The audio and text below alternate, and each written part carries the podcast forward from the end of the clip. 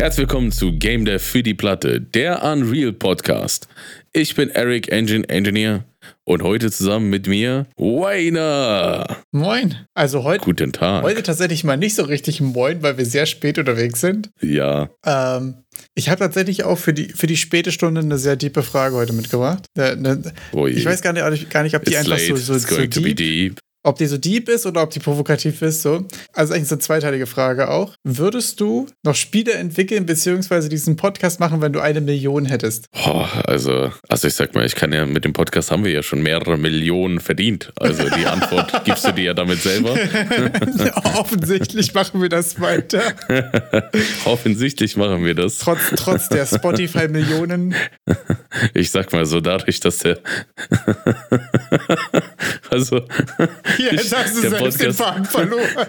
Nee, ich, äh, der, der, der, ich sag mal so, ich habe jetzt keine Millionen und, und verdiene mit dem Podcast auch kein Pfennig und mache ihn doch. Also würde ich ihn doch genauso mit dem Podcast äh, mit den Millionen auch weitermachen. Du, wenn, ich meine, wenn du einfach eine Million sowieso schon hättest, jetzt unabhängig von Spielentwicklung quasi, Ja. würdest du trotzdem Games machen? Das ist äh, eigentlich die Frage. Ja. Ja. Ich glaube eher, ist es, ist es eher interessant, dass ich Games mache, obwohl ich keine Millionen habe. Du meinst, weil du trotz, trotzdem du eigentlich was tun solltest, was Geld verdient. Ganz genau. Dieses super zeitintensive Meta-Hobby, Ja. mit dem ich alles Mögliche mache, aber was ja kein, auf der anderen Seite kein Pfennig reinbringt. Ich mach's ja trotzdem. Das ist tatsächlich wirklich ein guter Punkt. Ähm, warum ich frage, nämlich, das war in dem, äh, in dem Buch von dem äh, Macher von Dark hier, diesem Blatt, wo wir auch letztes Mal von den äh, Game Design Tipps und so gesprochen hatten, quasi in dem Opener übers Mindset. Eine der ersten Fragen, so dieses, würdest du das immer noch machen, wenn das quasi nicht finanziell abhängig wäre? Und da ist mir auch aufgefallen, so, ja, ich würde es halt noch mehr machen, vor allem. ich würde es halt einfach Vollzeit machen dann. Da würde man dann nicht mehr bei irgendwelchen Assets dann knausern. Da würde man da direkt zuschlagen. Das ne? sowieso. Ähm, aber auch so hätte man da ja einfach noch mehr, noch, noch mehr Zeit für und so. Aber ich glaube, das filtert auch ganz schnell die Leute raus, die äh, mit dem Make Game Get Rich äh, Quick äh, dabei sind. Ja, total. Vor allem habe ich auch ehrlich gesagt das Gefühl, dass es gar nicht mehr so geht. Also vielleicht gab es mal irgendwie. Ich habe das Gefühl, zwischendurch gab es mal eine Zeit, wo man irgendwie fünf Unreal Assets zusammenkloppen konnte und dann hat man eine Kickstarter gemacht und hat Millionen bekommen so. Aber auch wahrscheinlich nur, nur ein subjektiver Eindruck von mir von außen, weil ich einfach von ein paar sehr großen Fails und so da mitbekommen habe, von wirklich einfach so Asset-Videos und so ein Kram, äh, die da zusammengekloppt wurden und so. Da können wir ja nachher nochmal, ich glaube, da haben wir nochmal ein Thema, wo wir noch aus, ausführlicher nochmal drauf eingehen können. Aber es ist mir jedenfalls auch aufgefallen, dass wir irgendwie in dem Thema, oder dass ich auf jeden Fall in dem Thema voll richtig bin, weil ich mir denke, okay, wenn es völlig unabhängig von Geld wäre, würde ich es einfach noch mehr machen. Das war für mich irgendwie, irgendwie Ja. voll die interessante Erkenntnis eigentlich. Ja, ich glaube, also es gibt wahrscheinlich genug Leute, die mal das Video zu. Es gibt zu Stardew Valley eine kleine Doku, wo dann der, der Dude, der Stardew Valley gemacht hat, der hat sich dann irgendwie drei, vier, fünf Jahre in sein Kämmerlein eingesperrt, nachdem er nach seinem äh, Informatikstudium keinen Job gekriegt hat und hat Stardew Valley gemacht. Hat das gemacht und ist jetzt natürlich, äh, das war ja sehr, sehr, sehr erfolgreich, dieses Spiel. Er hat auch sehr, sehr, sehr viel Geld damit verdient. Und äh, ich weiß nicht, ob dann nicht so, wenn man das mal zufällig sieht, dem einen oder anderen dann in den Fingern juckt, ja komm, ich google mal, wie man ein Spiel macht und werde jetzt auch einfach reich. Ja, also das ist ja auch, glaube ich, das, was bei der, ähm, bei den Dokumentationen und so dann häufig von, von den nächsten Leuten, die ein bisschen mehr Erfahrung haben und so ein bisschen, ein bisschen manchmal kritisiert wird oder dass einfach die Gefahr besteht, glaube ich, oder wird eher vorgewarnt, dass man sich denkt, ja, ich setze mich ja drei Jahre in den Keller. Und gerade das mit dem Keller ist, glaube ich, eine Sache, die viel zu häufig halt auch einfach nicht funktioniert, also sehr häufig nicht funktioniert, kein Feedback zu bekommen. So, also wie viele Leute bauen halt einfach was in ihr drei bis fünf Jahre in ihrem Keller und wie häufig ist es was, was dann wirklich auch, ich sage jetzt mal, in einer, in einer großen Masse appealing irgendwie ist so. Also, weil sonst ist, also das hat natürlich in dem Fall funktioniert, aber sonst muss man ja schon noch objektiv sagen, dass ein stillen Kämmerlein quasi was zu entwickeln, ohne irgendwie Feedback zu bekommen und ohne das irgendwie großartig zu teilen, ja, rein objektiv schon auch eine schlechte Idee ist, oder? Ist auf jeden Fall ganz schlecht, ja. Also ich merke ja auch gerade, wie wertvoll irgendwie so Feed Feedback ist äh, mit meinem aktuellen Prototype irgendwie und gerade auch mit dem Vorteil von dem Webbild, so dass ich es dir auch äh, einfach schicken kann. Du kannst mal reingucken, der Link ändert sich ja auch nicht. Ich habe noch zwei andere Leute, die quasi regelmäßig mal reingucken und mal sagen, so, das ist hier ganz cool, das verstehe ich irgendwie nicht, das könnte ihr ein bisschen größer, das könnte ein bisschen kleiner. Äh, das ist schon auch ziemlich, ziemlich geil. Ich habe das Gefühl, dass man darüber, weiß ich nicht, besser und oder schneller iteriert. Hatten wir eigentlich schon über die Geschichte gesprochen auf äh, Reddit Game Dev, wo eine, eine Dame sich verzweifelt an Reddit gewendet hat, dass ihr Freund Freund ein Spiel programmieren möchte und sie mit ihrem Lebenspartner, nenne ich es mal, zusammen ein, äh, ein, eine, ein Büro angemietet haben und, die, und, und ihr Lebenspartner auch alle möglichen Freunde da mit in dieses Projekt reingezogen hat und die am Ende des Tages einfach nur den ganzen Tag Animes gucken und Games zusammen zocken und das alles als so Recherche kaschieren. Okay, super weird. Und dann, und dann irgendwie einmal die Woche irgendein komisches Level machen und auch so einfach alle felsenfest davon überzeugt sind, dass das Game, das sie machen, das nächste Rage-Game wird und dann eh alle äh, unverschämt reich werden durch dieses Spiel. Ich, ich muss ehrlich sagen, ich habe irgendwie klingelt so entfernt, was hätte ich das hier gelesen, ja. Und das wäre wirklich auch wieder eine ganz furchtbare Geschichte. Also. Das klingelt so, das klingt ja so, das ist äh, natürlich klassische Toilettenlektüre, die man dann auf dem Klo mal sich durchliest und sich auch ich nur erinnere denkt, mich Alter, an diesen Beitrag und ich war auch, ich habe den auch gelesen und war mir zwischendurch so, ist das hier einfach ein Joke? Also ist das, Ja, wo ich dich auch, habe ich dich auch gefragt. also, weißt du, das ist ja auch, also es gibt ja manchmal auch einfach so auf Reddit diese, diese Meta-Joke-Beiträge so, wo jemand schreibt so, hey Leute, ich will das nächste WoW MMO Roguelike mit persistenter Welt und Echtzeit äh, machen so und ich suche noch ein Team von drei Leuten und ein Funding von 28 Millionen so, also manchmal gibt es auch diese Meta-Jokes einfach, aber ich habe es gelesen und das war auch so weird. Ähm, es gab auch mal auf dem, ähm, ich weiß nicht, ob es dieselbe Geschichte ist oder eine andere Geschichte, die sich einfach nur so ähnlich anhört, bei dem Lost Relic Games äh, YouTube-Kanal hat er auch einmal von so einem Postmortem oder Genau, so das hat er da gesprochen Ja, ja, gehabt, ja. Oh, wo die nee, sich warte. irgendwie auch für drüber zehntausende Naruto-Figuren ins Büro gestellt haben und so. Und das war auch leider Ja. so daneben. Ja. Und man kann jetzt natürlich sagen, okay, das sind irgendwie ein paar Leute, die haben einfach dafür dumme Kacke Geld ausgegeben. So, wir geben alle irgendwie unser Geld auch für dumme Kacke aus und das ist ja völlig in Ordnung in der Erwachsenenwelt. Aber es ist halt auch saugefährlich, wenn Leute sich mit sowas einfach in Schulden stürzen oder halt auch einfach da irgendwie Freunde und Familie mit reinziehen. Auch finanziell ist es natürlich auch ja gerade für, äh, ja auch einfach für Freunde und Familien, für Beziehungen irgendwie super gefährlich. Und äh, voll schade, wenn man sich da irgendwie in so, ein- so einen Kram verrennt. Äh, fand ich auf jeden Fall eine abgefahrene Geschichte. War das dieselbe Story von, von Lost Relic Games und von Ja. der du gerade gesprochen hast? Weil das Ja. war dieselbe. Das war auch Ja, der mit den, mit den ja. mannsgroßen Naruto-Figuren im Büro. Ganz genau, ganz genau. Weil die auch, ich glaube, die hatten auch so eine richtige Fake it till you make it Mentalität. Die jetzt hier erstmal im Büro, weißt du, so, damit sie hier irgendwelche Sponsoren einladen können, hier einen Dick machen können, welche Investoren kommen und so. Äh, Und die hatten ja dann, äh, das war der Punkt, wo sie dann, wo sie ja die als Partner, also das ist ja das Verrückte, das er es geschafft hat, auch, auch äh, quasi Geld, das sie verdient, mit in dieses Büro fließen zu lassen. Und sie ihr dann halt auch immer Vorwürfe gemacht hat, wenn sie das Ganze mal so ein bisschen versucht hat zu hinterfragen. und das natürlich Wie krass wollen wir da jetzt toxisch genau. Geld ja. machen? Sehr unangenehme Situation. Also, das ist auch wirklich, äh, finde ich, so die, das krasse Negativbeispiel für diese Idea Guys-Stereotyp, der in meinem Kopf irgendwie auch so, so, auch so ein bisschen, ähm, ja, so Euphorie, aber auf die schlechte Art, so schonungslos und ohne, un unreflektiert irgendwie, glaube ich, ist das richtige Wort dafür. Aber wir müssen den, wir suchen den Beitrag mal raus, auch das Lost Relic Games Video, weil abgesehen davon, dass es für die Leute und die sich da reinziehen lassen und da eventuell auch irgendwie gebaitet wurden und so wahrscheinlich ziemlich kacke ist, ist es schon auch gerade in der Story und so auch schon irgendwie eine witzig ironische Geschichte. Also, das ist, Also ich, Ja. TLDR äh, zusammenfassend, äh, sieht man aber, dass äh, der jetzt zum Beispiel hat ja quasi, der hat, dem hat der Traum gefallen, ein erfolgreiches Game Dev Studio zu haben, bei denen er, mit denen er dann mit seinen Kumpels zwischen ganzen Naruto, mannshohen Naruto-Figuren äh, irgendwelche Games zocken kann. Wo ich mir dann denke, wenn, wenn meistens ist es bei mir so, wenn ich mich hin, hinsetze und ein Game zocke, nach zwei Stunden sitze ich wieder an Unreal. dass das so ein, das ist ja dann quasi das, ist, was ich auch Bock habe, wo ich, ja, wo es halt mehr Spaß macht. ja, das ist auch wirklich, ah, es ist funny auf jeden Fall, ja. Ah, Ähm, super, super weirde Geschichte, wie gesagt. Also, die ist auch schon, die sind auch wirklich, also gerade die Naruto-Figuren und so ist irgendwie auch, also es sind irgendwelche Anime-Figuren, ich glaube, das war nur so ein Beispielbild da. Ja, Aber das ist auch schon so, so absurd einfach, weiß ich nicht. ich glaube sogar im Lost Relics Game hat er ja sogar im Video hat er auch so gesagt, er weiß, er wusste nicht genau, ob die jetzt trollen oder ob das die Ja. Wahrheit ist. Ja, das ist schon. Also, entweder ist es tatsächlich eine sehr tragische Geschichte oder es ist sehr gut verpackte äh, Satire, Kritik an, an allgemein so dem, dem Spirit, der manchmal gerade auch halt eben aus so Dokumentationen manchmal entspringt irgendwie. Ähm, ja, ist halt super schwer. Also das ist zum Beispiel, was in dem Buch von, von Vlad hier irgendwie auch äh, sehr ausführlich durchgegangen wird ähm, beim Thema Development und so, dass es immer wichtig ist, quasi bei dem Framing von deinem Game auch sozusagen deine Situation ähm, da richtig zu bewerten. So, wenn du jetzt ein Student bist, du hast quasi kaum Ausgaben und so weiter und du hast sehr viel Zeit, dann kannst du natürlich auch sehr viel Zeit reinstecken und das ist nicht schlimm, weil mhm. davon hast du gerade sehr viel. Wenn du natürlich jetzt, sag ich mal, normal Vollzeit schon arbeitest, ein paar Jahre und so weiter, dann hast du deutlich weniger Zeit, aber vielleicht etwas mehr Geld, was du darin investieren kannst und dass man seine Planung und das wie, wie, äh, ja, wie extrem man das verfolgen will oder auch wo man sagt, okay, hier gebe ich Zeit aus oder hier gebe ich Geld aus, irgendwie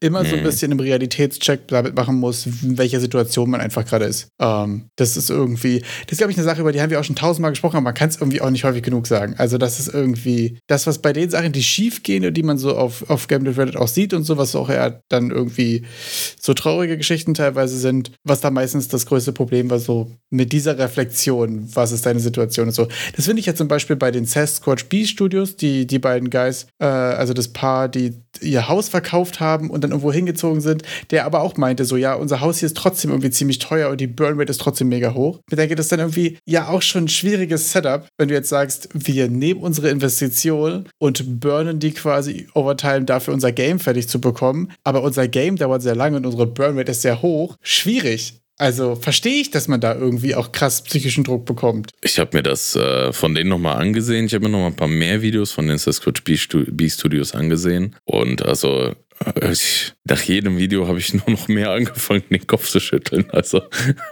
ja, und das ist wieder dieses, wo ich merke, ich feiere den Spirit, aber so richtig gut fühlt sich die Idee nicht an. Also, weißt du, ist schwierig. Ja, der, der Spirit ist, ich weiß nicht, ob das schon Spirit ist oder, boah, ich weiß, also es ist ja, ah, die haben ja auch Kinder, ne? Also, das ist ja nicht nur, dass das die beiden sind. Der, die haben, glaube ich, auch zwei Kinder in diesem ganzen ja. Geschehen drin.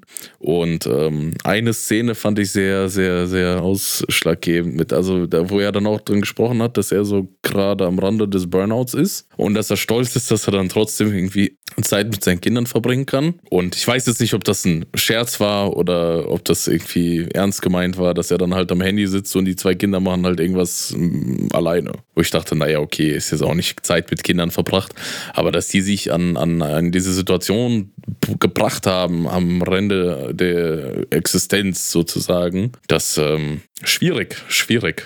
Weil dann kam, kam ja die Idee mit dem, ja, lass doch ein zweites Game machen, um Geld reinzuspülen. Wo ich mich frage, na ja, ist ja immer so, ist ja schon schwierig mit einem Game überhaupt Profit zu machen. Jetzt wollt ihr ein zweites äh, schneller raushauen, um da irgendwie Game zu äh, Geld zu machen. Ja, da ist schon fast die Frage. Also da würde ich mich schon fast, also ich glaube da auch einfach zu sagen, okay, das ist halt zu groß und neu anzufangen kann, glaube ich, auch ziemlich wertvoll sein. Ähm, mich würde fast interessieren, wenn sie jetzt da könnten wir wahrscheinlich Wetten abschließen, das wäre sehr interessant. Wenn Sie jetzt in drei Monaten dieses Game rauskriegen und das ist erfolgreich, machen Sie dann noch ein kleines Game oder machen Sie dann wirklich das große weiter? Weil ich habe fast das Gefühl, dass dann vielleicht auch einfach die Erkenntnis ist, dass kleinere Games mit kürzeren Iterationszyklen besser funktionieren. Vielleicht äh, wird das die Pointe davon, oder? Fände ich sehr interessant, was bei denen so abgeht. Das wird die Zeit zeigen, ne? Ja. Also ich muss sagen, bei jedem meiner Projekte, was irgendwie in einem fortgeschritteneren Status war, habe ich danach beschlossen, dass das nächste Projekt kleiner wird. Also ich, okay. ich bin jetzt zum Beispiel auch jetzt von, von meinem letzten Prototype zu diesem Prototype ein ganzes Schritt zurückgegangen. Ich hatte erst quasi, okay, Base Building und Exploration und Combat. Und das Game jetzt ist ja Combat. Das ist ja quasi schon ein deutliches Stück runter reduziert und merke das jetzt quasi mechanisch und so weiter quasi runter zu reduzieren und dafür jetzt quasi in Juice und in Polish und so und hoffentlich dann auch in Content mehr reinzustecken, gerade für mich irgendwie ein ganz guter Plan ist, aber natürlich auch aufgrund des Timeframes, den ich mir gesetzt habe. Ähm, ich habe dir ja auch gerade äh, schon meinen mein, mein, äh, letzten Prototype geschickt, beziehungsweise ich hatte jetzt die Woche auch schon mal ein kleines Video in den Discord gepostet von den, äh, von, von meiner Game Juice Case Study, habe ich jetzt mal ganz übertrieben genannt.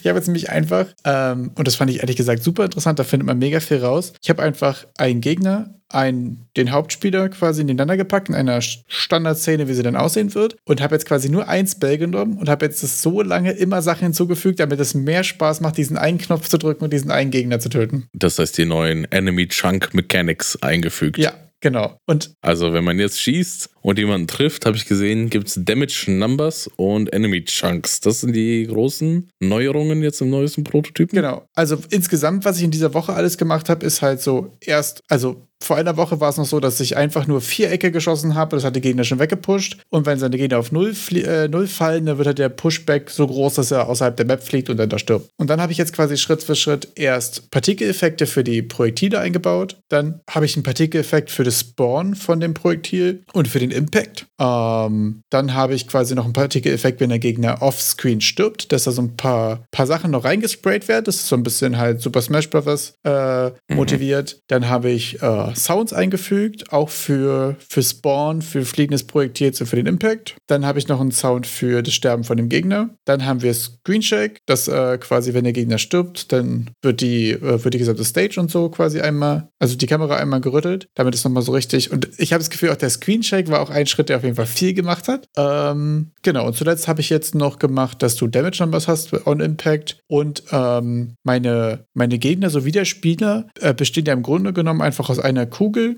die einfach Physics, Physics hat und quasi nur Forces raufgedrückt bekommt, wenn man versucht zu bewegen. Und es gibt sozusagen dann den grafischen Teil meines Charakters. Das sind quasi einfach, das wird dann so ein Helm oder Schulterteile oder irgendwie ein kleines, äh, irgendwie Waffen oder irgendwas, die so ein bisschen Hinweis darauf geben, was für Spells der Gegner halt benutzen kann oder auch du. Ähm, und die fallen dann quasi zur Seite weg. Im ersten Moment dachte ich, die hätten irgendwie so Toilettenpapier an sich kleben. Aktuell sind es halt einfach graue Cubes. Also, genau. Also, aktuell ist es wirklich einfach nur irgendwelche Cubes und so, aber die fliegen halt zur Seite weg und so. Das ist dann äh, die, was sind das, glaube ich, sieben Schritte zur Game Juice. Ich werde die letzten beiden einfach nochmal zufügen und dann nochmal Dings rein, äh, reinpacken. Aber war super interessant, quasi das so, diese einzelnen Teile zu zerlegen, äh, die, die, die in der Summe dann doch irgendwie ein ganz gutes Feeling ergeben, oder? Wenn ihr euch das mal richtig angucken wollt, dann solltet ihr auf unseren Discord joinen, denn da hat der Wayner ein, klein, ein kleines Giphy zusammengeschnibbelt, wo du dann in den einzelnen Schritten immer die Effekte-Layer drauflegst und man sich das dann ansehen kann, was das dann für einen Unterschied macht, wenn man entweder einen Boulder einfach plain, blank,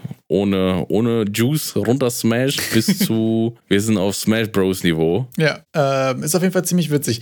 Und das kann ich euch auch nur empfehlen. Was ich wirklich gemacht habe, ist, äh, dass ich mir vorher quasi eine Liste gemacht habe, was sind so die Effekte, die ich gerne haben will und dass man die dann einzeln, äh, einzeln zufügt und immer mal zwischendurch einfach einen kleinen Snippet oder irgendwas macht. Weil ich hatte zwischendurch auch, dass ich habe irgendwie drei Sachen hinzugefügt. Ich hatte dann keinen keinen Überblick mehr oder kein Gefühl mehr davon, was hat eigentlich wirklich großen Impact. Weil ich auch wirklich festgestellt habe, mit so ein paar Kleinigkeiten kriegt man schon auch krass viel Juice raus. Ich habe Beispiel für die Partikeleffekte und so jetzt auch einfach ein Free Asset erstmal genommen und reingedroppt, für die Soundeffekte genauso. Erstmal um zu gucken, was hat irgendwie überhaupt einen Impact. Also das GIF äh, im Discord ist übrigens auch ein MP4, also da ist auch Sound dabei. Ähm, ja, fand ich, fand, fand ich ziemlich interessant auf jeden Fall. Und wenn ihr euch fragt, wo ihr das alles mal anwenden könnt, eine Chance habt ihr, stand äh, Release-Tag äh, dieses Wochenende.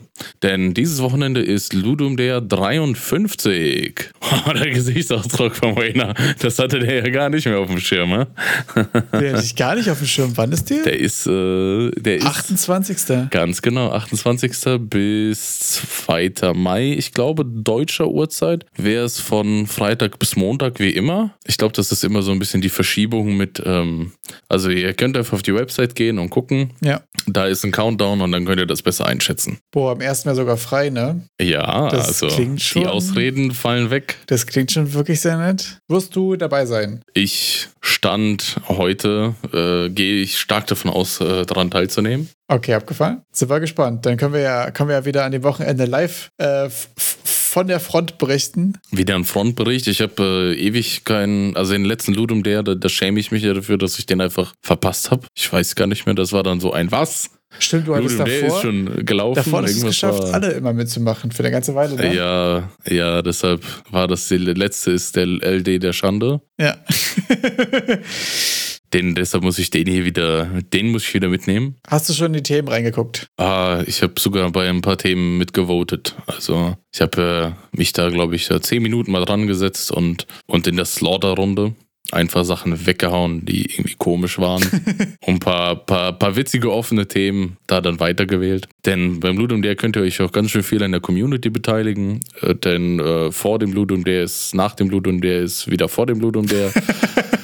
Game rein, dabei sein, voten, mitspielen und dann ist ein, zwei Monate später könnt ihr schon wieder bei der nächsten Themenauswahl dabei sein und äh, Themen einreichen äh, und die bei, bei der Destillierung der Themen mithelfen. Ja, stark. Ziemlich cool auf jeden Fall. Ähm, ich habe die Woche doch was richtig, richtig Abgefahrenes irgendwie entdeckt und zwar ähm, hat mir Audible weiß mittlerweile ja, dass er, dass es mich auf jeden Fall mit so Game Dev-Themen bekommt und hat mir ein Buch vorgeschlagen, das heißt äh, Prepare for the Doom oder so. Äh, und das ist sozusagen die, ähm, ja, so ein bisschen die ganzen Sachen, die schiefgegangen sind, ehrlich gesagt. Also die ganzen, ähm, ja, so negativeren Geschichten, also zum Beispiel von dem Guy, der Flappy Bird gemacht hat Mhm. und den es ja auch irgendwie mega hart gehittet hat. Also der hat es irgendwie, der hat vorher schon zwei, drei Mobile Games gemacht irgendwie, ne, und hat es irgendwie so rausgehauen. Und dann ist ja auch irgendwie fünf, sechs Monate nichts passiert. Und das ist schon die erste witzige Geschichte so, die erste Twitter-Response auf Flappy Bird, oder die erste Tw- äh, Review, die auf Twitter existiert von diesem Game war, fuck Flappy Bird. und daraufhin gab es ja dann diesen riesen Hype. Der hat wohl irgendwie in der Hochzeit 50.000 am Tag mit AdSense gemacht. Geil. Also das ist mega abgefahren irgendwie. Und es ist aber dann. Ich nehme das alles von vorhin zurück. Ich mache nur noch Games für Geld. How to AdSense. ähm, und ähm, ja, das ist dann wieder mega durch die Decke gegangen und dann hat er aber ja irgendwie ähm, übelst halt die Aufmerksamkeit auch übelst den Shitstorm bekommen und so. Dann gab es ja dann irgendwie ein ganz großes Ding, deswegen er hätte Nintendo kopiert wegen der Röhren und so, ne? Das war irgendwie Mhm. ein ganz großes Ding. Äh, und dann wurde er aber auch von einigen anderen Spieleentwicklern auch hart abgefeiert. Hier Barone, also der, der ähm, Stardew Valley gemacht hat zum Beispiel, äh, hat gesagt, äh, wie war denn das Wording nochmal genau? Weiß ich gar nicht mehr. Irgendwas von wegen, dass äh, Flappy Bird äh, auf die aktuellen Spieleentwicklungen so, die Antwort ist wie Grunge, die Antwort auf Metal war zu der Zeit. Also irgendwie Mhm. ganz hoch, äh, ho hochtrabende Vergleiche und so, wurde da irgendwie hart, abgefe äh, hart abgefeiert dafür, dass es einfach so ein ganz simples Game war und aber einfach ja so einen krassen Impact hatte und so die Leute gehuckt hatte irgendwie. Und aber eigentlich eine voll traurige Geschichte, weil er irgendwie meinte, super viele Leute haben halt einfach ihm geschrieben, dass sie irgendwie wegen dem Game ihren Job verloren haben oder das Studium verloren haben oder sich das irgendwie mit den Eltern krass zerstritten haben und das hat ihn irgendwie so fertig gemacht und das kann man sich irgendwie gar nicht vorstellen, wie hart es sein muss, wenn du einfach ein lustiges Game machst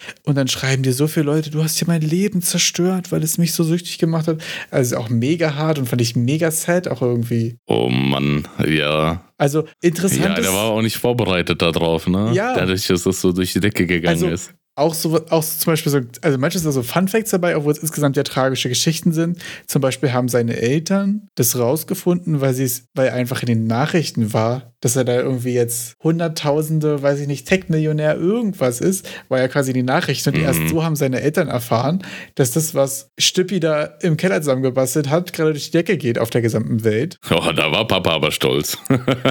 Und ja, aber irgendwie hat es ihn dann auch mega zerstört. So, ne? Das halt irgendwie doch äh, ziemlich tragisch. Und das war aber ziemlich cool, ähm, dass er am Ende dann sich ja da mit dem Autor des Buches auch getroffen hatte und war trotzdem aber wieder dabei, Games zu machen und hatte da wie die nächsten Prototypes am Start und äh, hat trotzdem Lust, irgendwie weiter was in die Richtung zu machen und so. Ähm, hat dann aber halt auch irgendwie halt den krassen negativen Backlash gehabt und wurde von Nintendo verklagt und so, ne? Äh, sind auf jeden Fall, also ich pack das Buch auf jeden Fall mal rein, hat ein paar abgefahrene Geschichten, auch sehr viel halt über die, äh, über die Charaktere. Also da geht es auch zum Beispiel, das habe ich jetzt noch nicht ganz zu Ende gehört, um den Guy, der Second Life gemacht hat, der Mhm. irgendwie einen sehr kirchlichen Background hat und dann irgendwie so eine Erkenntnis hat mit Gott ist in der Maschine und keine Ahnung. Und da hat dann irgendwie Millionen verdient, weil er einen Netcode irgendwas geschrieben hat, so Early Internet Times halt einfach. Ähm, und der zum Beispiel, wie auch eine, eine so eine funny random Geschichten einfach dabei. Äh, der war mit seinen Freunden im Kino, also der war die ganze Zeit so über virtuelle Welten und so war schon immer sein Ding und er hat sich mega lange schon mit beschäftigt und war Mhm. quasi immer so ein Kindheitstraum, der ihn aber einfach nicht losgelassen hat, ne?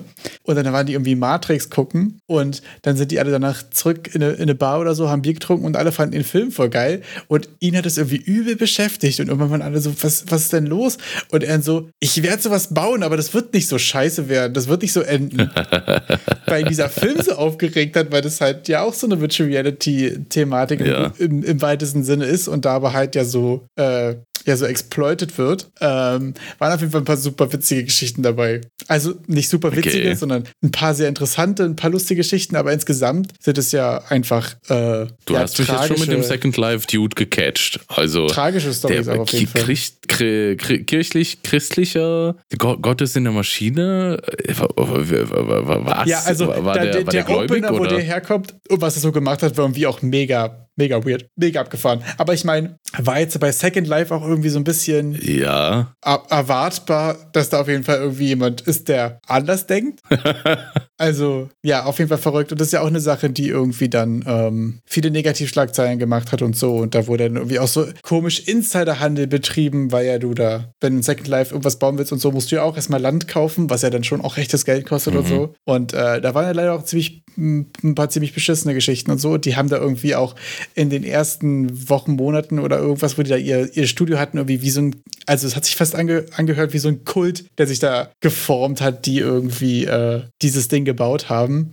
Also auf jeden Fall auch abgefahrene Geschichten. ich glaube, ich muss mir dazu nochmal eine Doku ansehen. Ich glaube, das ist alles vor, vor, meiner, vor, vor meiner Internetzeit geschehen, sage ich mal so. ja, Second Life habe ich auch nicht so richtig mitbekommen, muss ich sagen. Ja. Aber das war ja dann irgendwie zwischendurch auch so ein Ding, was so groß war, dass es auch Botschaften und auch viele große Firmen und so, alles, also von einigen Ländern irgendwie ja auch so Politik und so und ich glaube auch wirklich so, äh, weiß ich nicht, so Wahlbüros und so ein Kram, also was jetzt so Wahlwerbung ist und so Wahlkampfgetöns halt irgendwie teilweise in Second Life gab. Also das ist ja schon mal, also das ganze Metaverse-Thema haben wir ja in der, in der, in der softeren Variante auch einfach schon mal durchgespielt irgendwie. Habe ich auch nicht so Ja. richtig mitbekommen, finde ich aber auch ein super interessantes Thema irgendwie. Aber dann äh, gibt es ja auch dann, Second Life gab es ja schon, Second World war ja jetzt ein relativ neuer NFT-artiger Scam. Ich weiß gar nicht, ob du das mitgekriegt hast. Es wurde auf äh, Kickstarter, ich glaube, es hieß Second World. Oh, ich weiß, was du meinst, aber hieß nicht World 2 einfach oder so? Ah, World 2, kann auch, kann auch World. Es war irgendwas mit einer Welt und einer 2. Leute, nagelt mich nicht fest auf die Reihenfolge Ja. und ob es jetzt Ordinal, Kardinal. Wir, auf jeden Fall ist es, äh, war das eigentlich. Earth 2. Earth 2. Ja, Earth 2. Earth 2. Sorry, äh, das, äh, da haben wir es jetzt. Nicht World 2. Earth 2.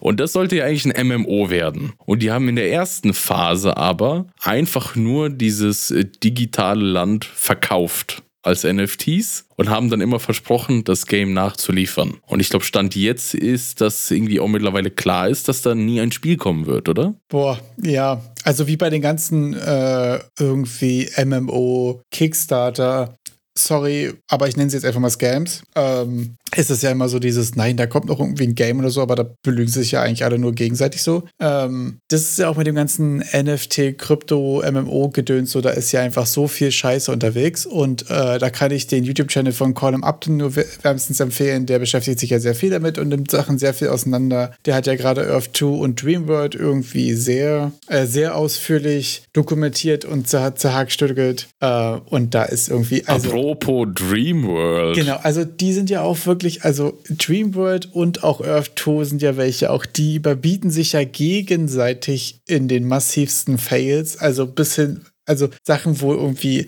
Security-mäßig kannst du völlig vergessen. Bei einigen Sachen wird mit irgendwelchem NFT-Blockchain-Ding geworben, dabei ist es auch einfach nur eine ID in deren Database und da ist irgendwie gar nichts, gar keine Blockchain hinter und so.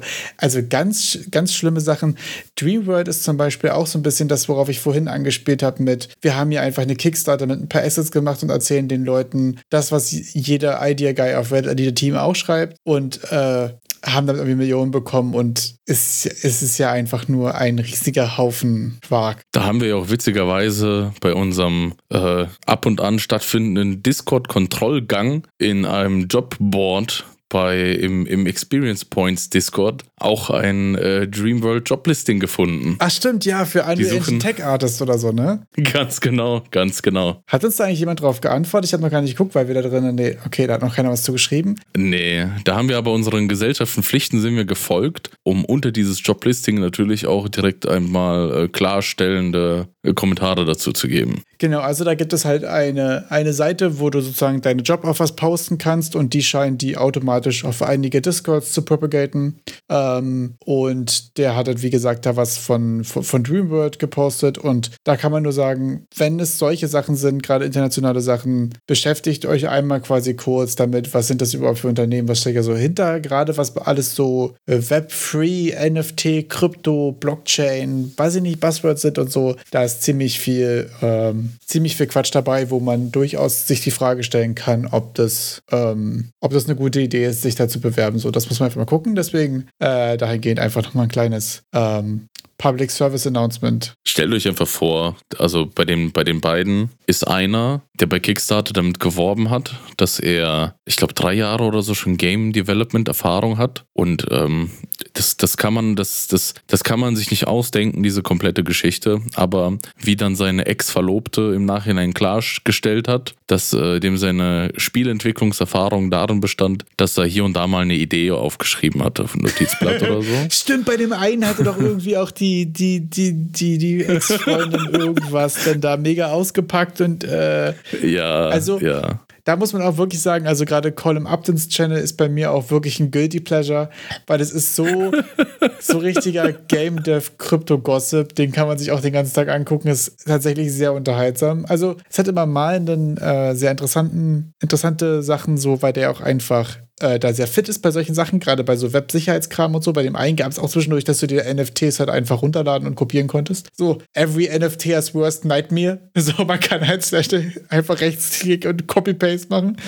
Ähm, und ist aber auch einfach sehr, sehr unterhaltsam. Also da kann ich euch nur empfehlen. Callum Upton ist doch auch der Dude, der dann angefangen hat, äh, Nightmare World zu ja. machen, um, um dann zu zeigen, was man mit viel weniger Geld und mit Leuten machen kann, die überhaupt was, also die wirklich Bock haben haben und ein bisschen was können. Genau, also der hat sich, der hat auch mittlerweile, glaube ich, ein ganz cooles Team da zusammengestellt und die bauen jetzt quasi das, was äh, Dreamworld eigentlich versprochen hat, als Nightmare World und sind jetzt auch so, dass sie da noch kein Geld annehmen oder irgendwas, sondern das halt einfach erstmal bauen. Ähm, das ist ziemlich cool, da gibt es auch ab und zu mal Devlogs dazu. Ähm, der hat auch ähm, bei den Leuten mit Earth 2, glaube ich, ähm, mal Beef gehabt und der hat quasi gesagt, okay, alles, was ihr hier sagt, woran wir jetzt jahrelang gearbeitet haben, sind gar keine Features, das sind Standardsachen, so wie, oh nein, nein, die haben halt einfach stinknormale Sachen genommen, den cooleren Namen gegeben und es dann als deren neues Feature verkauft, weil sie ja so hart daran arbeiten oder irgendwas. Äh, und dann haben wir auch gewettet um 100.000 oder so mit dem einen, dass er das halt auch einfach machen kann in einer bestimmten Zeit.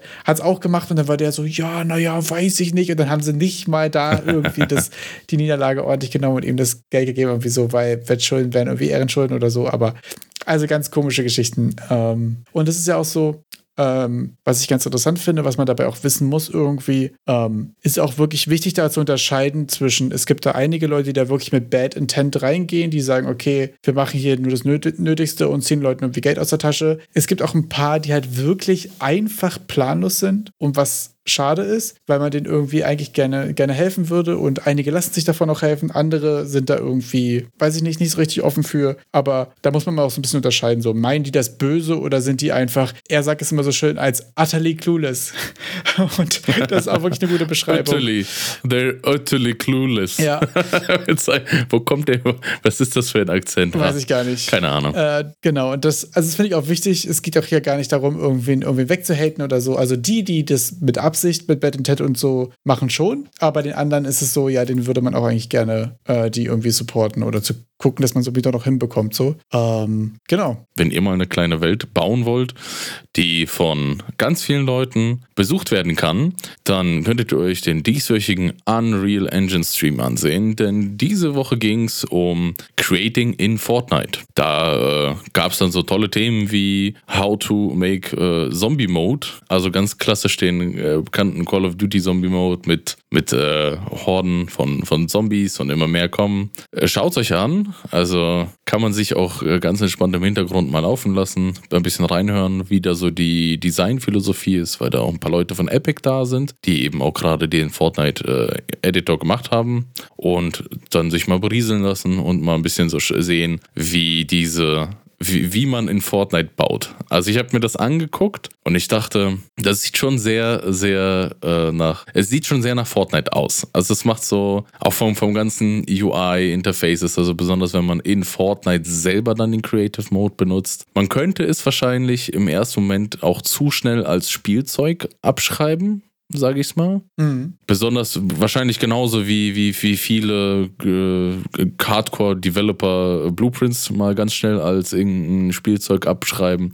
Aber ich kann mir vorstellen, dass das in den richtigen Händen auch ganz schön mächtig ist, was man da alles anstellen kann. Das kann ich mir gut vorstellen, ja. Im Zweifelsfall wird wahrscheinlich auch die Playerbase dem Ganzen wieder recht geben, also was die Relevanz angeht. Wenn ihr euch äh, das, das nur mal so im Hinterkopf behalten, wenn ihr euch das anschaut, ähm, das sieht alles so bunt aus und so, aber ich glaube, da, da kann man ordentlich was mitmachen. Funny auf jeden Fall, ja. Ja, ist nochmal die Frage, ob man das dann, äh, das quasi gut zugänglich wird. Ich hatte die Woche irgendwie was, da hat mir auf einem anderen Subreddit, wo, wo man quasi so für, für Game-Tester und so, wo man einfach seine, seine Pro-Trapes sharen kann, und da hat jemand so ein, äh, so ein Tower-Defense äh, geshared, was einfach direkt über Web läuft. Und es war so funny, ich habe auf den Link geklickt, ich drücke, da hast du dann quasi Local Game oder Online Game als Auswahl und ich klicke drauf und der sagt Unauthorized Capture irgendwas, ne? Dann habe ich ihm geil geschrieben, war so, ja, okay, äh, geht hier irgendwie nicht. Und er so, ja, das Problem kenne ich. Du musst irgendwo in den schwarzen Void rundherum und den Button klicken und dann auf Local oder Online und dann geht es Capture. Was ist das für ein geiler Fix? Du musst einfach irgendwo auf diese Website klicken, was keine, was nicht der, nicht der Button ist. Und dann merkt das Capture, ach ja, okay, ist doch kein Bot, cool. Ah, nur, nur ein Mensch wäre so doof, oder was? Ja, fand ich irgendwie eine super witzige Geschichte. So, hä? Warum? Also, das sind auch irgendwie so, so, so, so kleine witzige Fails irgendwie, wo man, wo ich gerade irgendwie merke, so es passiert irgendwie den, den ganz frischen Leuten, es passiert aber auch den Profis. Ich habe äh, in der No-Clip Hades Dokumentation haben die ja das Spiel äh, revealed äh, bei den Game Awards mit einem mit einem Trailer, wo am Ende steht playhades.com, ne? Und als der Trailer angefangen hat, war diese Website noch nicht erreichbar. Hm. Wie viel Stress muss das sein, während Ja. der Laufzeit des Ja. Trailers diesen Link zum Laufen zu bekommen, damit er auf den fucking Epic Game Store zeigt und du Hades runterladen kannst? War das, war das die eine Doku äh, mit dem Trackball? Ja, lass uns nicht nochmal. Da war safe der, war safe der Dude, der das mit dem Trackball gemacht hat.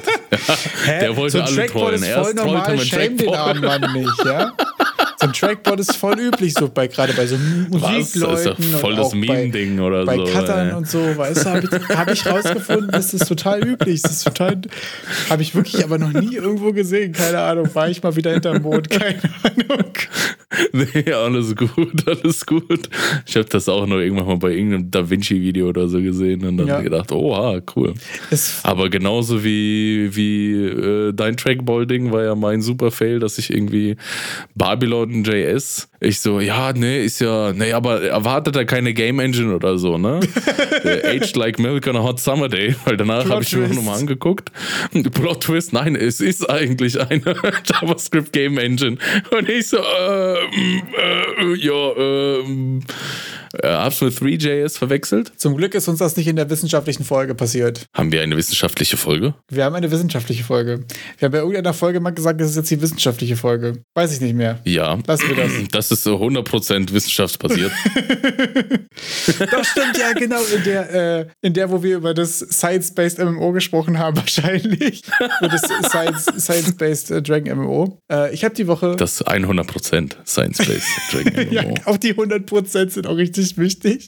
Ich will auch kein, kein, kein Spiel spielen, was nur 80% Science-Based ist, weißt du? Macht ja auch keinen Sinn. Nee, was ist denn? 20% Rest Religion-based oder was? Ich habe in letzter Zeit irgendwie bei den ganzen, ähm, gerade auch in dem äh, Buch von dem, von dem Vlad, äh, so wie, wo, woran misst du Erfolg von deinem ersten Game, ne? Und da ist ja immer die, äh, häufig die, ähm, das Narrativ so, dein Game muss so erfolgreich sein, dass das nächste finanziert. Und dann ist mir aufgefallen, wenn ich ja nicht vorhabe, dafür Geld auszugeben und dafür auch kein Geld brauche, dann muss mein Game ja nur genau 100 Euro einnehmen, damit ich wieder eine neue Steam-Seite machen kann, oder? Das ist mein Targeting. Zero Game, Zero, Zero Money in, Zero Money out, Dann braucht man nur, Endless Games. dann, Fertig. brauchst, da, da, musst du es quasi nur schaffen, die 100 Euro für die nächste, fürs nächste Mal Steam zusammenzurappen. Also mit Steuern, dies, das und so, wahrscheinlich dann irgendwie so 150, 160 oder so. Aber, ähm, oder? Reicht völlig. Na, also reicht, also gut, da müssen wir mal gucken. Kommt drauf an, welches Steuervideo man guckt. Ich habe neulich ein Steuervideo gesehen, da müssten wir 500 Euro dafür verdienen, um die 100 nochmal zu kriegen. Aber, aber ja, ja. Aber ich meine, es macht doch auch Spaß, sich damit auseinanderzusetzen und Game zu machen. Ja, das war für mich so die Erkenntnis. So, also, wenn das Game 1 Euro kostet, müssten mich 100 ja. Menschen finden, die. Das scheint dann irgendwie schon gar nicht mehr so weit out of reach zu sein. Wenn es 5 Euro kosten würde, wären es 20. Okay, warte mal. Wie viele Podcast-Zuhörer haben wir? Durch 100 mal Pi? es, könnte, es, es könnte hinhauen. Also, ich glaube, nicht ich glaube, sondern ich weiß, ich werde, wenn ich das erste was auf Steam kriege, da safe 99 Cent dran schreiben. Es wird einfach die Ög sein. Es wird die gute alte Ög sein. Ähm, ja, wäre auf jeden Fall spannend. Ist mir nur, war mir so ein Gedanke. Das ist mittlerweile ja ein, nur ein, ein, ein Biss Döner, oder? Ein was? Ein Happen Döner. Ja, na, so ein Siebtel, ein Sechstel ungefähr. Siebtel, Sechstel? Ja. ja, gut, das ist, ich kann schon ein Sechstel Döner auf einmal wegbeißen. okay, ja. Sehr gut. Ähm, ja, jedenfalls fand ich das irgendwie sehr, sehr interessant an dem Dings. Ich muss übrigens sagen, gerade sonst in dem Opening von dem Buch fand ich die meisten Tipps irgendwie ziemlich stark. Den einzigen, den ich nicht so fühle, ist, dass er auch meinte so, ja, und wegen der Länge des Games muss man gucken, wegen Replay, äh, Replayability und vielleicht ein bisschen Randomized äh, Variation und so. Aber man muss schon versuchen, das Game so lange zu machen wie möglich, oder so weit zu strecken wie möglich, war so ein bisschen das Wording. Und da muss ich sagen, da war ich so, na, eigentlich nicht. Also, objektiv ist natürlich lang, lang, langes Game machen gut, aber das irgendwie so unnatürlich zu strecken, fand ich irgendwie keine gute Advice, muss ich sagen. Also ich, ähm, unnatürlich lange Strecken ist auch nicht so geil, ja, weil dann wird das Game halt einfach langweilig. Und dann hast du halt keinen Bock, ein zweites Mal zu spielen, zum Beispiel. Was mich, ähm, jetzt meine, muss ich ja natürlich meine Resident Evil Lieblinge wiederbringen. Bei Resident Evil 8 unendlich motiviert hat, waren dann, also man, da war das so, du musst das Game einmal durchspielen und nachdem du es einmal durchgespielt hast, kriegst du ganz, ganz viele Challenges gezeigt. Und dann war dieses Sammelsurium an Challenges, okay, die es da gibt, cool. mit denen du dann irgendwelche Gummipunkte freispielst, mit denen du dir dann irgendwelche kleinen äh, Anime-Figuren ins Zimmer stellen kannst oder so.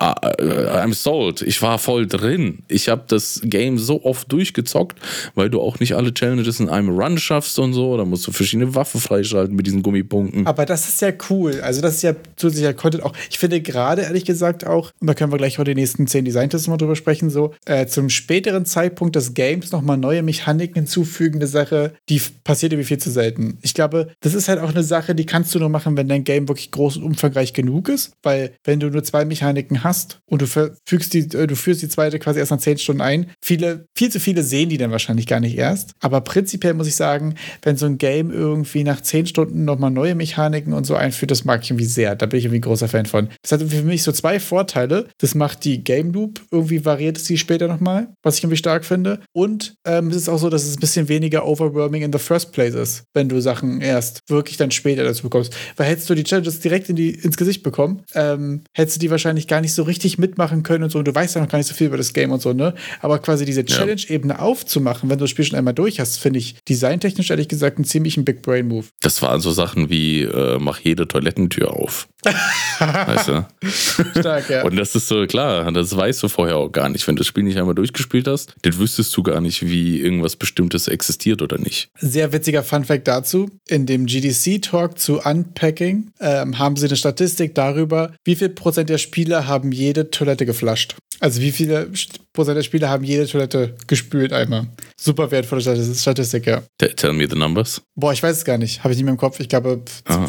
20 Prozent oder so, 10 Prozent, irgendwie so. War jetzt nicht riesig, aber war einfach funny, dass diese Statistik existiert, weißt du? Dass sie wissen, wie viel Prozent der Spieler alle Toiletten gespült haben, fand ich äh, wild auf jeden Fall. Um noch äh, mein, um noch mein, mein äh, Babylon.js und 3JS Fauxpas von letzter Woche aufzupacken.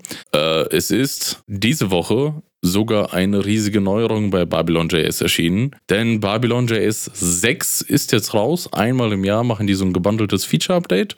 Und äh, das ist die kleinste, coolste, also es sieht mir nach einer verdammt coolen Game Engine aus. Denn äh, da könnt ihr dann auch so witzige Sachen machen wie Web-VR-Spiele. Das hat komplett meinen mein Horizont erweitert. Ich habe mir die Quest auf die Nase gesetzt und bin auf Babylon.js Website gegangen und konnte über den äh, Meta, jetzt mittlerweile Meta, äh, Meta Quest Browser, ein VR-Spiel starten. Da war kein Download nötig, da war nichts nötig. Und dann habe ich gesehen, dass man anscheinend auch über Webbrowser-Spiele auf eine Xbox kommt und so. Also hier vielleicht nochmal für alle Leute, die Lust hätten, diese ganzen Grenzen wegzusprengen und sich nicht mehr an irgendwelche Stores halten zu müssen.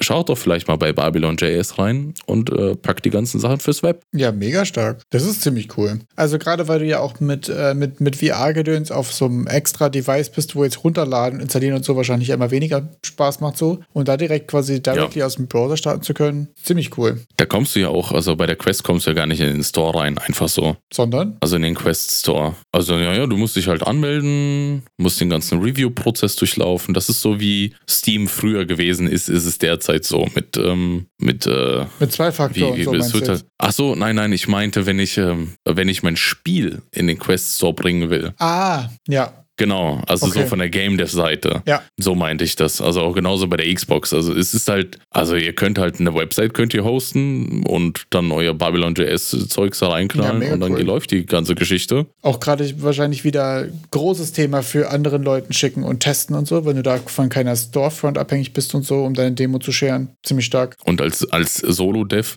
weiß ich nicht, ob man wirklich nachhaltig die Kapazitäten hat, um äh, eine derartig große Grafikqualität anzustreben, so dass äh, so ein Browser das nicht mehr packen würde. Ach so, ja, das kann ich mir vorstellen, ja. Ja, abgefahren auf jeden Fall. Ähm, ich hatte noch ähm, die nächsten fünf äh, Design-Tipps von, von dem ähm, von den 100 Design-Tipps Buch dabei. Ich weiß nicht, ob wir alle 100 mal durchmachen wollen, ehrlich gesagt, aber ich fand einfach die nächsten auch wieder richtig gut.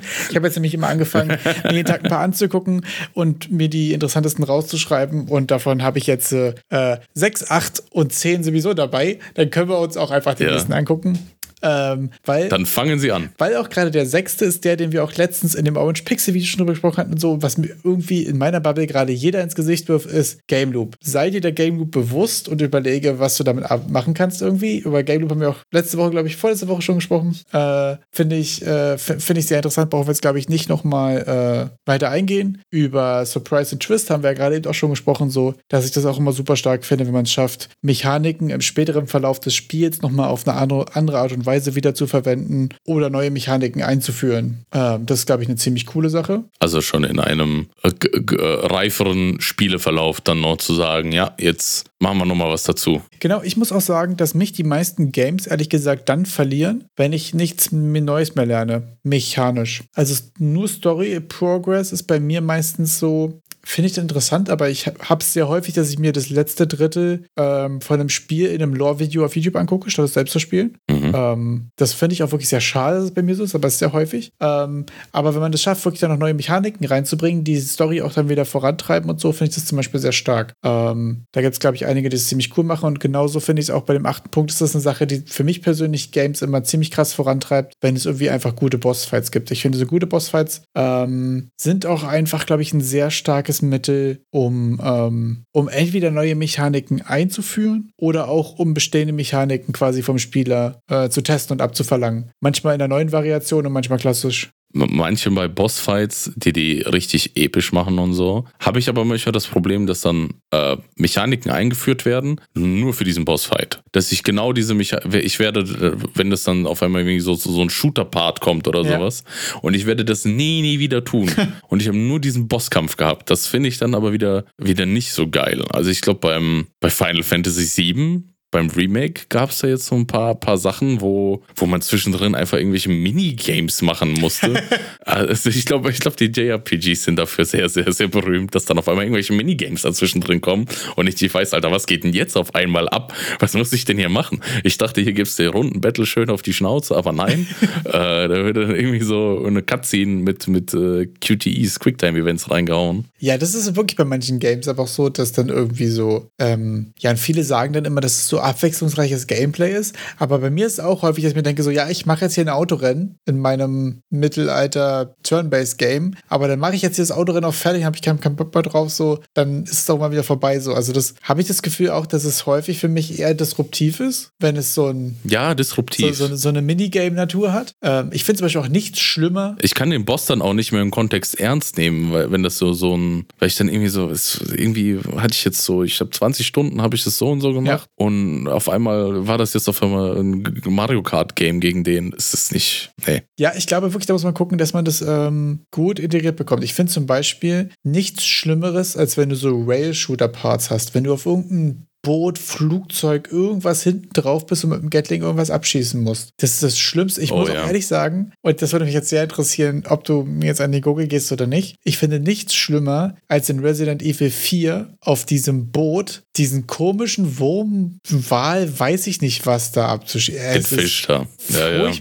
Also da, das war so ein richtiges, also das fand ich weniger schlimm, als da irgendwen, irgendwelche Escort-Missions zu haben. Ich mir dachte so, lass doch diesen Fisch in Ruhe. Es ist, äh, muss ich, muss ich gestehen, ja, dass äh, ich werde da nicht an die Gurgel gehen, denn ich habe auch in dem Moment, als ich vorhin die QTEs erwähnt habe, habe ich, da gibt es einen Spoiler-Alarm im äh, gegen, gegen Ende irgendwie so ein, so ein Messerkampf mit einem mit dem Gegner und der ist so komplett in QTEs gemacht. Ach du Scheiße, ich habe da wirklich, ich habe beim ersten Mal eine Stunde da dran gesessen, weil die kommen, also du hast da eine halbe Nanosekunde Zeit, die zu drücken. Boah, wenn die dann Und die so sind auch immer sind. randomized. Die sind auch noch randomized. ich habe dann Twister auf dem PlayStation Controller mit meinen Fingern gespielt, um das irgendwie hinzukriegen. Ja, das finde ich irgendwie sowas so schlimm. Also wenn auch so Quicktime-Events so, ja, wenn sie halt sein müssen, dann mach sie wenigstens so einfach, dass ich sie nur einmal drücken muss. Also, Und dann hätte es auch einfach eine Cutscene sein können und das der Überspringen-Knopf, den ich je gedrückt hätte. So. ja. Es ist, es ist ein Äqu- Äquivalent zu äh, Meetings, die hätten eine E-Mail sein können, sind dann Quicktime-Events, die auch einfach hätten eine Cutscene sein können. Ist Ja. auch unnötig und man ist so, oh, warum? Finde Aber ich. man macht's halt. Ja, genau, man muss dann halt aber auch durch. Ähm, fand ich interessant. Aber der Punkt, neunte Punkt, die äh, Points of Interest zu, mach, äh, Interest zu machen, das finde ich schon sau wichtig. Also das ist in, in vielen guten Spielen, über die wir schon lange reden, wie zum Beispiel Dark Souls oder Zelda Breath of the Wild, da sind dann einfach irgendwelche Punkte, irgendwelche Teile der Karte und du weißt, du kommst da noch hin. Du kannst da hin, du kannst dir das angucken, die dann dir quasi wie, wie ein Ziel vor die Augen legen. Ja, und da muss ich sagen, dass ich gerade ge- äh, designtechnisch auch sehr großer Fan bin ähm, von diesen Points of Interest, die nicht gerade irgendwie alles erklären. Also hier zum Beispiel ist auch das prominente Beispiel durch Journey, wo du quasi in dieser Wüste bist und du siehst quasi nur am Horizont einen, einen Berg, wo ein helles Licht rauskommt und so. Ähm, oder wie zum Beispiel auch wenn du Elden Ring reinspawnst, hast du ja diesen Airtree, der halt groß leuchtet und am Horizont ist und so. Ähm, das finde ich eigentlich sehr geil, weil das setzt irgendwie auch dem, dem Spieler halt ein Goal, aber so impliziert, äh, implizit. Das ist jetzt kein Geh dahin, sondern das ist halt einfach so, du siehst es und denkst dir, okay, da ist bestimmt was. Und ab da ist es ja schon so ein bisschen vom Designer gesetzt, aber es hat trotzdem auch eine Eigenmotivation, weil du ja selbst drauf gekommen bist. Das sieht interessant aus. Und da ist jetzt kein Pfeil oder kein Questmarker, der da irgendwie hinzeigt. Und das finde ich gerade für so ein bisschen subtileres Design, was so ein bisschen mehr für sich selbst spricht und weniger, hier ist ein Tooltip, was sagt, lauf da jetzt hin. Ähm, super stark. Das ist das, was ich auch gerade versuche, in mein Game irgendwie so ein bisschen reinzubekommen. Ähm, dass so ein bisschen die Sachen für sich selbst sprechen. Ich werde auch auf jeden Fall versuchen, in meinem Tutorial quasi jetzt nicht zu sagen, okay, du musst die jetzt hier alle, alle runterschießen oder irgendwas, sondern dass man sagt, okay, da ist was, das greift dich an, vielleicht solltest du es angreifen, bevor es dich umbringt oder so, dass man halt stirbt und dass man dann selbst darauf kommt. Das finde ich irgendwie bei, gerade bei Points of Interest auch geil, weil die so, ein, so eine implizite Komponente haben irgendwie. Und die liefern dir ja auch quasi direkt die Nummer 10 mit erinnerungswürdigen Umgebungen. Ja, finde ich auch super stark. Also ich finde auch, die gehören ein bisschen zusammen. Ähm, Ja. Das Problem ist, glaube ich, bei den Memorable Environments, dass du halt, ähm, das eine Sache ist, die viel, ähm, viel Zeit und oder Geld in Assets und so in Leveldesign ähm, braucht. Oder du musst halt einfach in der Größe deiner Level stark runterschrauben. Ähm, ist aber auch eine Sache, die, glaube ich, sehr äh, vom Genre und so weiter abhängt. Ähm, die, glaube ich, aber gerade als Solo auf jeden Fall auch eine ziemliche Herausforderung sein kann. Aber ich finde auch, dass man zum Beispiel äh, bei sowas ähm, mit Kleinigkeiten und ein bisschen prozeduralen Kram wahrscheinlich viel, äh, viel, viel auch noch rausholen kann. Also ich könnte mir gut vorstellen, dass wenn man zum Beispiel verschiedene Biome hat oder so, sehr viel einfach auch mit Farben arbeiten kann und trotzdem dieselben Assets ähm, verwenden kann und trotzdem merkt, okay, das ist hier die Art von, von, von Biom, von Bereich oder irgendwas und dass da einfach ein bisschen äh, darüber die Variation reinbekommt und die, den Wiedererkennungswert von bestimmten Sachen. Und wenn man das Ganze mal testen will oder seinen Prototypen testen will oder ein Game testen will, äh, da kommt jetzt mal was aus einer ganz anderen Richtung. Ich weiß nicht, ob ihr Pulsreportage kennt, ob du Pulsreportage kennst.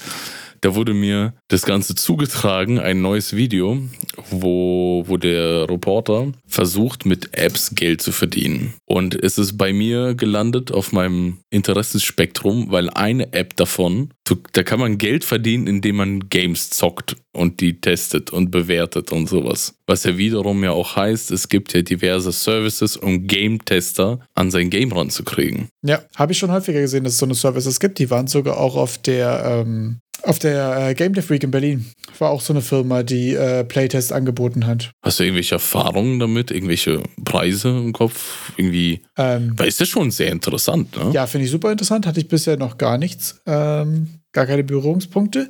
Aber wenn du jetzt äh, gerade Sachen hast, wo du ähm, von einer großen Playerbase abhängig bist, um Sachen ordentlich zu testen, wenn du jetzt zum Beispiel so Multiplayer, Competitive Sachen mit Ranglisten und so weiter hast, ähm, ist, glaube ich, sowas sehr stark. Da würde es mich nämlich auch interessieren, wenn man ja ein Prototyped, dann hat man ja ein bisschen so seine, seine, seine Bubble im Auge und äh, da kommt wahrscheinlich das Prototype, der Prototype auch besser an, als wenn man das jetzt zu einer wirklich komplett wildfremden Person abgibt, weil es gibt ja auf, auf Reddit Destroy My Game. Genau. Aber selbst da sind die gefühlt alle oh, voll verständnisvoll und so. Das also ja auch wenn man nicht mehr so am Destroyen. Genau. Also niemand ja, sucht ja das nächste coole Game auf Reddit Destroy My Game, sondern man sucht ja da Feedback und gibt ja. da Feedback und so. Und es ist, glaube ich, auch wirklich schwer, da aus der eigenen Bubble so ein bisschen rauszukommen. Und dafür ist es, glaube ich, eine wirklich gute Sache. Selbst wenn man auf Twitch quasi guckt, dann guckt man ja auch schon in einem bestimmten Genre, man guckt eventuell auf Game Dev Twitch und so. Und das ist, glaube ich, sehr schwer, da hast du völlig recht, so, sozusagen äh, quasi objektiv neutrale und dementsprechend hartes Feedback zu bekommen. Also es ist ja, es muss ja nicht mal irgendwie objektiv sein, aber so, wie kommt es denn? Also ich gehe stark davon aus, dass das nicht objektiv ist, wenn ich das irgendwann so vors Gesicht lege und ja, boah, sieht doch scheiße aus, so, gefällt mir gar. Also so, aber ich würde halt gern wissen, wie denn wirklich die Reaktion ist. Ja. Hast du rausgefunden, was das kostet bei der App, die hier vorgestellt wurde? Aber ja, die App, die da vorgestellt wurde, das, ich weiß nicht, ob das so seriös war, weil der es ja eher von der Seite der, der Testerseite ja. äh, gemacht hat. Da war dann teilweise wie, äh, du sollst für 60 Euro im Shop einkaufen und kriegst dafür 65 Euro oder sowas. Und äh, man kann sich mal ansehen. Das klingt wieder sehr cheesy, ja? Ja, also es ist auch schon wieder halb scammy alles, ne? Aber ja, wenn wir hier heute schon bei der Scam-Folge sind. wir sind richtig bei der äh, Scam Detection Call-Out-Folge. Ähm, meinst du, wenn, wenn wir das nächste Mal was, was, was Fertiges haben, was, was richtig brauchbar und sharebar ist, ähm, gibt es da bestimmt so eine Services. Müssten wir mal gucken. Wenn es nicht die Welt kostet, würde ich fast sagen, wir probieren sowas mal aus. Fände ich, glaube ich, super interessant, das mal, mal getestet zu haben, oder? Ja, ja. Doch. Also. Und ich glaube, also Schritt 1, das testen lassen. Schritt 2, wir mieten uns ein Büro und kaufen uns mannshohe Naruto-Figuren, oder? und dann kommen die Millionen rein. Easy. Und dann machen wir trotzdem Games weiter. Und das, die Erkenntnis, finde ich, mit der können wir uns für die Woche auf jeden Fall verabschieden. Und ich würde die letzten Worte überlassen. Alle, die nicht an uns glauben, die sind alle nur toxisch und werden aus, aus, aus dem Leben gestrichen. So. God damn. Mic drop. Yo, what's up? Mic drop. Ciao. Ciao.